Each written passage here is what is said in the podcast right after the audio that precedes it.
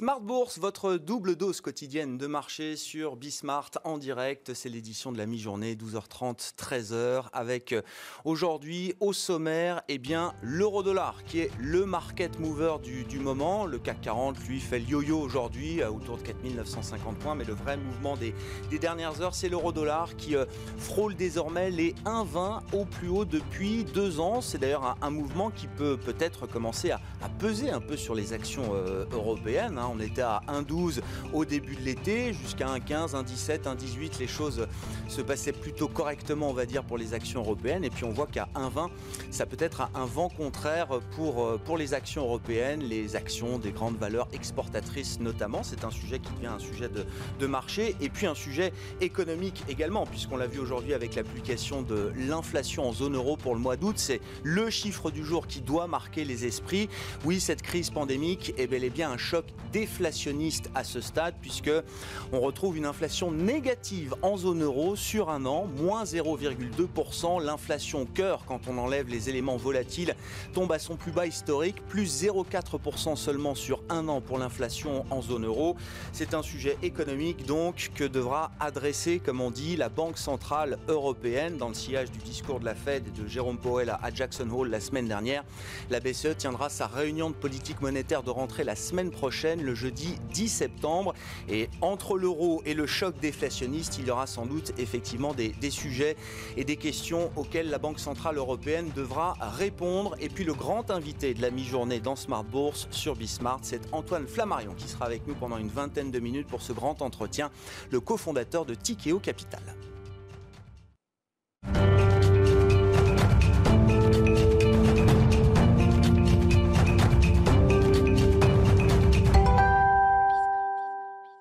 Européens sont globalement positifs à mi-séance et c'est Nicolas Pagnès qui, euh, en fil rouge tout au long de la journée, sur Bismart, nous livre les infos clés de marché, les infos clés de marché tous les jours résumés donc depuis la salle de marché de Bourse Direct. Hein, je vous le disais, les marchés européens sont globalement positifs avec un CAC qui se traite autour de 4966 points. Le market mover, c'est l'euro-dollar et pas mal de statistiques donc qui ont été publiées dès ce matin, à commencer par des statistiques chinoises et ces chiffres d'inflation zone Le résumé à mi-séance donc avec Nicolas Pagnès depuis Bourse Direct. Tendance indécise à la mi-journée avec un CAC 40 qui oscille autour des 4950 points. La salve d'indice PMI en Europe et en Asie n'aura pas été d'un grand secours pour l'indice parisien, même s'ils sont dans l'ensemble porteurs d'espoir. En Chine, en Allemagne, en Grande-Bretagne ou même en Italie, la, reprise se poursuit au mois d'août dans le secteur manufacturier après des mois de juillet prometteurs. En Espagne et en France, en revanche, les PMI manufacturiers font ressortir une légère contraction du secteur. PMI manufacturier pour le mois d'août ressort à 49,8 points en France, juste en dessous de la barre des 50 après la croissance de 52,4 en juillet. Si le chiffre traduit un recul de la production industrielle en lien avec la faible croissance de nouvelles commandes, il n'en reste pas moins meilleur que les estimations puisque le consensus tablait sur un PMI manufacturier à 49 pour le mois d'août.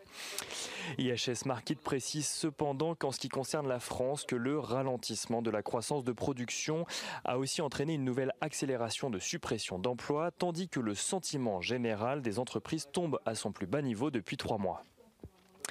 En zone euro, l'indice PMI manufacturier recule de 0,1 point en août pour revenir à 51,7. Un léger recul qui n'inverse pas pour autant la reprise amorcée. La production en zone euro s'est situant pour sa part au plus haut depuis avril 2018.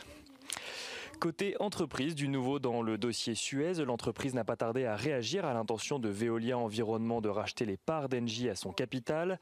Réuni en urgence, le conseil d'administration de Suez juge cette offre non sollicitée et que le projet engendrerait des dissynergies et des pertes d'opportunités en France et à l'international. Pour rappel, le projet de Veolia euh, Environnement prévoit de céder par la suite deux tiers des activités de Suez en France au fonds Meridiam afin d'éviter un monopole et d'obtenir le feu vert de l'autorité de la concurrence. Engie qui n'a pas euh, réagi officiellement euh, de son côté, mais plusieurs sources estiment qu'Engie va tenter de faire grimper les enchères. Là où Veolia Environnement proposait un prix de 15,5 euros par action, Engie pourrait demander 17 euros par action, obligeant le principal concurrent de Suez à sortir 1 milliard d'euros supplémentaires. Et autre point sur lequel l'énergéticien semble attacher de l'importance et dans la lignée du refus de Suez, Engie souhaiterait que les dirigeants de Suez soient intégrés à l'opération, ce qui d'ailleurs pourrait faciliter leur acceptation du projet. Engie et Suez sont toujours dans le vert à la mi-journée, tandis que Veolia Environnement accuse un léger recul. Sanofi, de son côté, fait part de l'échec du test de phase 3 de son traitement Kevzara dans la lutte, dans la lutte contre la Covid-19. Initialement utilisé pour traiter la polyarthrite rhumatoïde, le médicament co-développé avec la biotech Regeneron avait fait l'objet d'un test sur 80 patients à l'échelle mondiale. Mais ni le critère d'évaluation principale du laboratoire, ni le critère d'évaluation secondaire ont été atteints. Sanofi qui gagne près de 1% à la mi-journée. Et dans la lutte contre la Covid-19, AstraZeneca a de son côté débuté l'essai final de son vaccin contre le coronavirus aux États-Unis. Le laboratoire compte séduire 30 000 participants pour ce dernier test. Et actualité entreprise toujours, Vivendi et Amber Capital annoncent de leur côté leur intention de saisir la justice afin d'obtenir la convocation d'une assemblée générale exceptionnelle de Lagardère suite au refus initial du groupe. Lagardère en très léger recul à la mi-journée euh, à la bourse de Paris. Et on finit avec Renault et Peugeot dans le rouge également à la mi-journée suite à la publication d'un recul d'immatriculation de voitures neuves de 19,8% par rapport à l'an dernier. Nicolas Pagnès qui euh, suit pour nous en fil rouge tout au long de la journée sur euh, Bismart l'évolution de la séance boursière euh, en Europe, aux États-Unis avec les infos clés résumées à la mi-journée. Et puis chaque soir, hein, vous le retrouvez également Nicolas dès l'ouverture de Smart Bourse le soir à 18h30. Le CAC 40 et les marchés européens positifs à mi-séance, pas mal de statistiques digérées par les investisseurs. Le mouvement des dernières heures, c'est l'euro-dollar hein, qui frôle désormais 1,20 et les indices futurs américains qui sont positifs dans la perspective de l'ouverture de Wall Street cet après-midi. Thank you.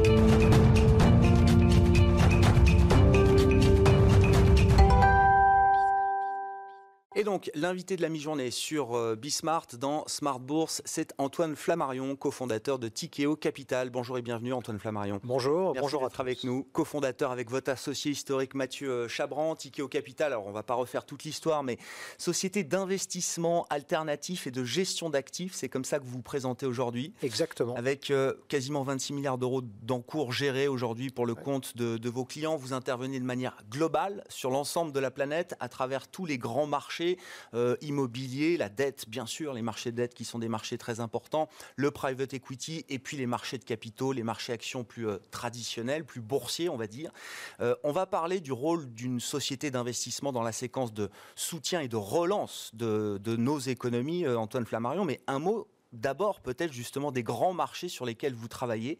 La petite musique qui monte depuis plusieurs mois, c'est les marchés sont complètement déconnectés de la réalité économique. Très vrai quand on regarde peut-être les marchés boursiers, mais sur les autres marchés également, il y a sans doute des histoires de surchauffe. Qu'est-ce que vous inspire cette petite musique, euh, Antoine Alors, Effectivement, on pense que l'ensemble des marchés sont très valorisés. Euh, oublions l'épisode des, du mois de mars et avril sur les marchés euh, cotés, mais on est à des niveaux records si on prend les marchés boursiers américains qui sont positifs, voire très positifs comme le Nasdaq. Euh, donc les valorisations sur les marchés boursiers sont, on pense, très élevées, on pourra en reparler, mais sur les marchés cotés, non cotés, pardon, euh, on voit aussi des valorisations euh, assez importantes. Alors ça s'explique en partie parce qu'on a maintenant des taux d'intérêt très très bas et encore plus bas qu'au début de l'année, suite à l'intervention des banques centrales, mais on pense que les valorisations sont très élevées et il y a sans doute un décalage entre l'économie réelle et l'économie financière. Et on a l'habitude de dire, on pense que les grands dirigeants et les politiques un peu partout dans le monde regardent le thermomètre boursier. Et donc, quand le thermomètre boursier est bon, on pense que ça va bien, alors qu'en fait, l'économie réelle, de manière sectorielle, mais de manière plus globale, euh, souffre beaucoup qu'est-ce que ça implique pour euh, une société d'investissement euh, telle que Tikeo Capital aujourd'hui. Alors, qui fait converger l'intérêt de ses clients? Les, porteurs de parts de vos fonds, euh, l'objectif premier reste quand même de générer un rendement et un revenu pour vos, clients.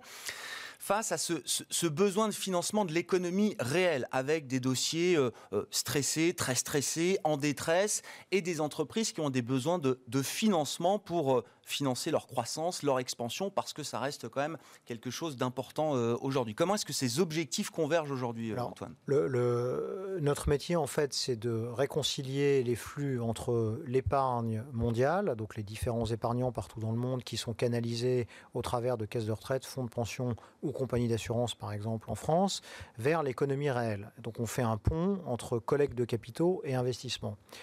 Il est très clair que suite à cette crise, il y a un certain nombre de sociétés qui sont et ou soit trop endettées ou qui ont besoin de fonds propres, ou qui doivent céder des actifs, des actifs immobiliers par exemple, pour combler les trous et être capables de se redévelopper. Donc nous, notre job, c'est d'identifier des entreprises qui ont besoin de capitaux, soit de fonds propres, soit de dette, soit de vendre l'immobilier, par exemple. donc on identifie ces cibles un peu partout en Europe, puisque le gros de ce qu'on fait, c'est investir en Europe continentale. On collecte des capitaux partout dans le monde et on essaie d'investir en Europe continentale. Donc notre métier et notre job, c'est ça. Il est très clair qu'il y a des secteurs qui ont été extrêmement chahutés. On pense tous à l'aéronautique, à l'hôtellerie, mais tous ces gens ont des sous-traitants très nombreux qu'on voit moins, puisque sans doute c'est des plus petites entreprises. Et aujourd'hui, le monde est divisé en deux.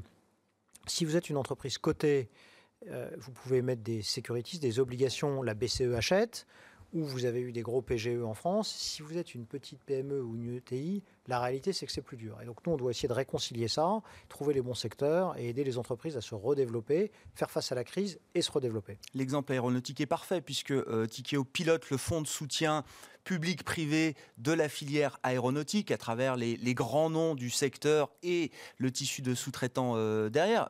Non seulement vous pilotez ce fonds, mais vous avez investi en propre dans ce fonds aux côtés je veux dire, des pouvoirs publics ou des entreprises du secteur, euh, euh, Antoine Flammarion. Là, typiquement, vous arrivez à cumuler les deux objectifs soutenir ce secteur et cette filière industrielle française d'excellence. Avec l'ambition de générer un retour pour les porteurs de, de parts de vos fonds à vos côtés.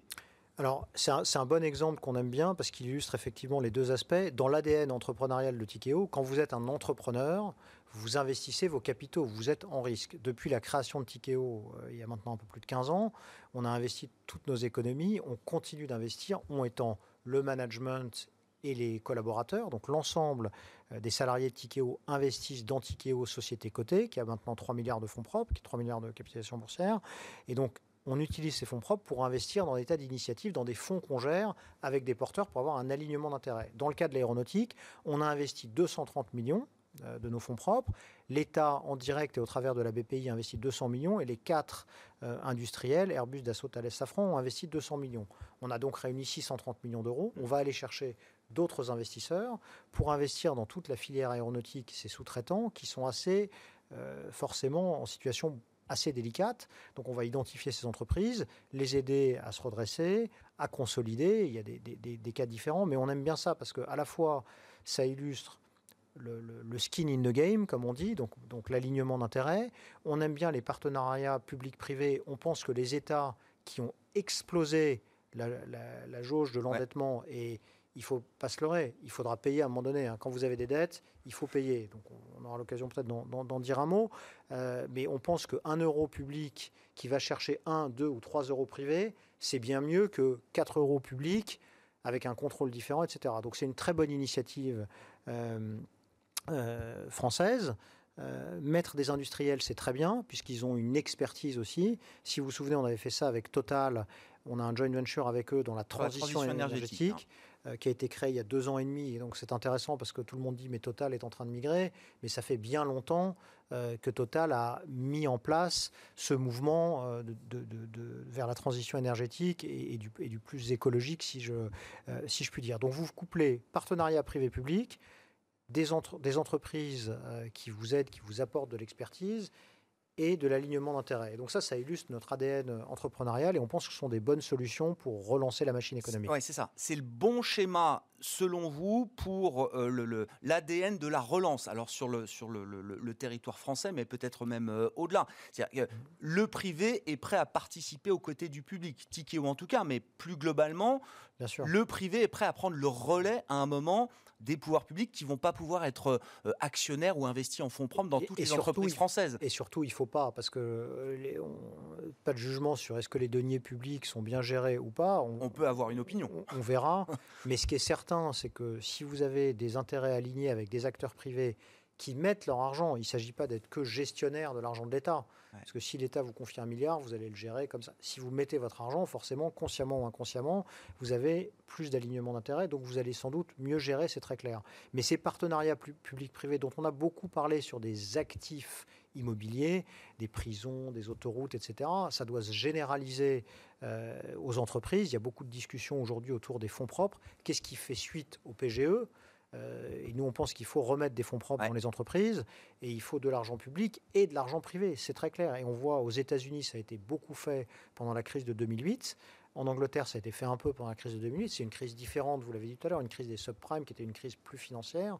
Mais la réalité, c'est que les Américains ont démontré que en mettant l'argent du Trésor avec de l'argent privé, le Trésor a gagné beaucoup d'argent. On oublie, mais tous les prêts participatifs du Trésor américain dans les banques américaines, ils ont prêté de l'argent à 5-6%, et avec des varants, donc ils ont eu un bout du capital, ça a très bien fonctionné. Et il faut privilégier ça, c'est certain. Qu'est-ce qui vous donne envie d'investir aujourd'hui? L'aéronautique, c'est un secteur effectivement là où vous avez consolidé une expertise très très forte avec Marwan Laoud qui a rejoint vos équipes et puis le, fonds dédié au, soutien de la, de la filière. Euh, quelle est la grille d'analyse qui, euh, euh, euh, sous-tend vos décisions d'investissement aujourd'hui? Encore une fois, entre des dossiers très très stressés où il faut une expertise de, terrain très, très précise, très pointue, et puis des dossiers qui sont peut-être plus faciles, mais qui sont aussi plus faciles en termes peut-être de, génération de retour pour vos clients Alors, il y a plusieurs réponses. D'abord, on constate que géographiquement, euh, les situations sont assez différentes. Euh, vous avez parlé un peu plus tôt des indices asiatiques. On se rend compte qu'en Asie du Sud-Est et en Chine, particulièrement en Chine, en fait, la croissance est repartie, euh, les capacités industrielles sont utilisées, etc. Ils ont un très grand marché intérieur. Donc, chez Tikeo, on essaye d'être global, bien qu'on ne soit pas très gros encore aujourd'hui, mais on a 12 bureaux dans le monde. ça fait un moment qu'on investit en Asie qu'on co-investit avec des partenaires. Le Fonds souverain de Singapour, qui est très agile, on co-investit avec eux, on fait des investissements avec eux. Donc notre grille d'analyse pour investir, et d'abord on regarde géographiquement. On regarde beaucoup les États-Unis parce qu'on sait que les États-Unis ont plus de volatilité. Donc quand ça va mal, ça va très mal, et puis ensuite ça repart assez vite. Alors on est dans une année d'élection, donc ça peut peut-être mettre un peu de temps, euh, mais on regarde beaucoup les États-Unis. En Europe, chaque situation est différente. La situation de l'Italie, c'est pas la situation de l'Espagne, de la France, du Benelux, etc. Donc on regarde, le, première grille, c'est géographique, où est-ce qu'on a envie d'investir géographiquement, et ensuite sectoriellement, où est-ce qu'on pense qu'on a de l'expertise? On a un peu plus de 20 personnes qui font de l'aéronautique, euh, on a euh, un peu moins de 10 personnes qui font de la cybersécurité, on a une grosse équipe de transition énergétique, on a une équipe de, de santé à Singapour, donc tout ça, c'est des thématiques qu'on aime bien. Et puis aussi, historiquement, on est assez secteur, secteur agnostique. Donc on regarde un peu tout type de secteur, et c'est pour ça qu'il y a quasiment 600 personnes, 530 personnes fin 2019 chez Tikeo. C'est beaucoup pour une société qui gère 26 milliards. Donc on a des grosses équipes assez spécialisées, et donc on regarde beaucoup de choses. Ce qui est très clair pour finir là-dessus, il, il y a donc un prisme géographique, un prisme sectoriel, et ensuite, il y a le cycle. Et nous, on pense, on l'a dit, les valorisations sont extrêmement élevées. Donc, on est plus concentré sur notre collecte de capitaux que nos investissements. Donc, on screen beaucoup d'investissements, mais on investit de manière extrêmement prudente. En termes de déploiement aujourd'hui de, de, vos, de vos investissements, vous restez très prudent et très, on précautionneux. Euh, on, lève deux fois plus de capitaux aujourd'hui que ce qu'on investit. Quand on regarde le rythme du premier semestre, c'est à peu près ça. Euh, pourquoi? Parce que les valorisations sont chères. La crise sanitaire n'est pas finie. On n'est pas qualifié, on n'est pas spécialiste, mais on pense qu'elle n'est pas finie. Donc ça entraîne un certain nombre de turbulences. Et on pense que ça a été facile, entre guillemets, même si c'est des choix très durs, d'arrêter les économies, mais de remettre tout le monde au travail. Et tout le monde le voit, et tout le monde a des tas d'anecdotes sur euh, travail euh, euh, partiel, télétravail, chacun a son avis sur la question. Nous, chez Tikeo, on est convaincus que les gens doivent revenir travailler modulo évidemment le respect des règles sanitaires, mais pour remettre l'économie dans la bonne direction, si tout le monde reste chez soi et les gens consomment moins, alors ça c'est sûr, ils font plus d'e-commerce, c'est certain. Mais il faut remettre une dynamique positive qui est aussi assez psychologique. Donc aujourd'hui, on pense que cette dynamique, elle n'est pas là. Euh, et donc, on est plus collecteur de capitaux qu'investisseur, même si évidemment on investit. Notre métier, c'est. Oui, bien sûr. mais vous êtes plutôt sur un rythme euh, plutôt euh, retenu aujourd'hui par rapport à la, au rythme de croisière que vous pouvez avoir. Pourquoi s'acharner sur l'Europe continentale, Antoine Flammarion Vous êtes une société globale, mais c'est ce que vous disiez au début. L'idée, c'est qu'on va collecter quand même à l'étranger avec comme ADN l'investissement en Europe continentale. C'est des marchés qui sous-performent de partout structurellement aujourd'hui. Alors d'abord parce que c'est des marchés, on a un gros continent nord-américain, on a un gros continent asiatique. L'Europe, en fait, c'est une multitude de pays. Et on pense que tant qu'il n'y a pas une harmonisation juridique, fiscale, sociale, chaque pays a ses spécificités. Donc il y a des moments où il vaut mieux investir en Allemagne. Il fallait investir beaucoup au Royaume-Uni, on ne l'a pas beaucoup fait, et on pense que ça va être très turbulent le Brexit, la gestion de la crise sanitaire, donc on va le faire. Euh, L'Espagne a l'air de souffrir plus. Donc on regarde l'Europe et c'est là où on a le plus de, capacités locales. Donc on fait des choses, mais on pense qu'à court terme, euh, il faut être capable d'arbitrer. Mais très clairement, il y a énormément de situations euh, séduisantes en Europe. L'aéronautique, ça va être forcément en France. Troisième fois que vous en parlez. Hein. Non, parce que, non, mais bien sûr, mais parce que c'est challenging, parce qu'on voit bien les difficultés des compagnies aériennes qu'est-ce qui se passe si on prend les sociétés uniquement françaises? Ce qui va se passer chez Air France, ADP et Airbus, même si tout ça n'a rien à voir, mais c'est la filière au sens large, on voit bien, les gens voyagent plus. Euh, et, les prestataires de ces gens, les gens qui font des repas euh, pour les avions, euh, c'est assez clair. donc on pense que ça génère des opportunités qu'on va saisir. Euh, dans la durée et on va essayer de les saisir euh, intelligemment puisqu'on met notre argent, l'argent de nos clients et notre réputation. Quand on porte ce risque aujourd'hui en tant que société d'investissement euh, alternatif, c'est un risque qui historiquement avant la crise des subprimes, que les banques pouvaient prendre. Aujourd'hui, on a l'impression que ce, risque d'investissement se déplace sur le, le terrain de l'industrie de la gestion d'actifs ou de l'investissement euh, alternatif. Euh, comment vous regardez la réglementation qui va avec ou le risque réglementaire qui va euh, avec? Si le risque systémique s'est déplacé aujourd'hui dans une industrie de la gestion d'actifs où on voit des tailles quand même de mastodontes qui se comptent en, trillions de, dollars ou, d'euros d'actifs sous gestion, c'est ce qu'on souhaite à, à Tikeo, est-ce que vous attendez une réglementation plus, euh, plus dure, plus sévère sur votre industrie. Ce qui, est, ce qui est certain, c'est que post la crise de 2008, la réglementation a augmenté partout, essentiellement dans compagnies d'assurance, banques, mais de plus en plus dans asset management et fonds de pension. C'est pour ça qu'on a décidé euh, de développer Tikeo avec beaucoup de fonds propres, puisqu'on constate que les asset managers... Ce qui est assez atypique, on va dire, dans le monde de la gestion d'actifs. 3 milliards de fonds propres, c'est ça, euh, sur 26 milliards d'encours, c'est assez atypique. C'est beaucoup. Mais on a réussi à créer une société euh, en 15 ans qui, qui est là où elle est. On verra le, parcours suivant. Mais on a eu une vision assez atypique de notre développement. Quand on a commencé à prêter de l'argent aux entreprises qui étaient le métier des banques, puisqu'à partir de 2008, le régulateur, les régulateurs ont laissé des sociétés comme Tikeo prêter de l'argent. Il y avait des monopoles bancaires partout en Europe. Donc on a été assez atypique. Quand on fait de la transition énergétique il y a trois ans, je vous promets que personne en faisait. Et maintenant, tout le monde fait du greenwashing avec une surenchère complètement dingue. Euh, quand on décide de s'intéresser à l'aéronautique, euh, je crois qu'on le fait de manière un peu différente. Quand on fait euh, de la biotech et de la medtech à Singapour, il y a très peu de gens qui savent qu'on fait ça. On fait ça. Donc Tikeo à une période ou une enfance euh, euh, française atypique. Euh, on continue de se développer de manière, manière globale, mais on pense qu'il y a un espace important parce que la réglementation est de plus en plus contraignante, c'est certain. C'est l'exigence en fonds propres qui va être un, Il y aura, il y aura une exigence en fonds propres, il y aura clé pour cette régulation. de contrôle. Et quand on voit la violence de la baisse des marchés financiers au mois de mars, uh-huh. Heureusement, il n'y a pas eu de drame, mais on sait très bien, il y a eu beaucoup de sujets dans les fonds monétaires, par exemple, qui ont été adressés, donc ça va, il n'y a pas de drame. Mais on voit bien que les régulateurs, pour les régulateurs, le job est très difficile. Donc en fait, ils ont tendance à mettre plus de barrières, là où en fait, il faut essayer de démocratiser l'épargne vers les marchés financiers, vers les marchés privés, parce que pour faire fonctionner des économies, il faut que les capitaux circulent. Mmh. S'il y a trop de contraintes, les capitaux ne circulent pas il n'y aura pas de reprise. Est-ce que la bourse est encore un, bon moyen de financement pour les entreprises? Parce que c'est quand même un, phénomène qui existe depuis plusieurs années, qui est assez global, Europe, États-Unis en tout cas, ce phénomène d'attrition de la cote. Chaque année, il y a plus d'entreprises qui sortent de la bourse que d'entreprises qui y entrent. Vous, vous y êtes entré en 2017, par exemple. Est-ce qu'aujourd'hui, la bourse, c'est un moyen parmi d'autres, mais il y a d'autres solutions de financement plus intéressantes pour des entreprises voilà, de, de taille euh, humaine, de taille intermédiaire, j'entends Ce qui est certain, c'est qu'une entreprise qui grandit la bourse est une vitrine extraordinaire parce que tout le monde voit ce que vous faites. Il y a une transparence parfaite parce que vous publiez vos comptes. Vous avez accès aux marchés de capitaux qui sont les fonds propres ou la dette. Tikio, depuis son introduction en bourse, a fait deux augmentations de capital. On a émis deux obligations. 300 millions et 500 millions. On a fait noter la société, qui a un rating.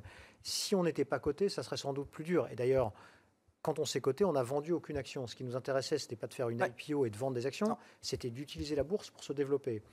C'est vrai que le chemin, euh, il a plutôt été inverse, sauf dans certains secteurs. Il y a énormément de sociétés de technologie et de biotechnologie, très vraies aux États-Unis, mais un peu en Europe, qui se cotent, parce que souvent, il y a des gens qui veulent vendre et réaliser un profit. On l'a vu dans la biotech, dans la tech, ce qui n'est pas très sain. On pense que ce côté et c'est des contraintes d'être coté, évidemment. Porte de sortie pour les investisseurs premiers, vous dites, c'est pas. Euh, c'est pas le top, c'est comme ça, c'est la règle du jeu en partie. Mais nous, on pense que la bourse devrait attirer plus de sociétés ça devrait être un peu plus facile d'être coté parce qu'il y a énormément de contraintes et ça coûte de l'argent. Donc si vous êtes une petite société qui a 50 millions de valorisation, c'est impossible d'être coté parce qu'être coté, ça coûte peut-être un million d'euros par an. Donc je veux dire, ça ne fonctionne pas. Mais on pense que la bourse devrait attirer un peu plus. Avec ce mouvement de volatilité, ce qu'on a vu, c'est qu'il y a énormément d'investisseurs privés aux États-Unis, en Asie et en Europe qui sont mis à acheter des actions. Donc ça veut dire qu'il y, y a un intérêt euh, une première prise de contact entre une nouvelle génération, justement ce phénomène qu'on a décrit comme étant les, Robin Hood traders, c'est l'application américaine qui permet à des millions de jeunes millennials d'investir en deux clics sur les marchés. Mais l'AMF a, a signalé aussi 150 000 nouveaux investisseurs boursiers, en tout cas qui n'avaient pas investi au cours des dernières années. C'est une première prise de contact.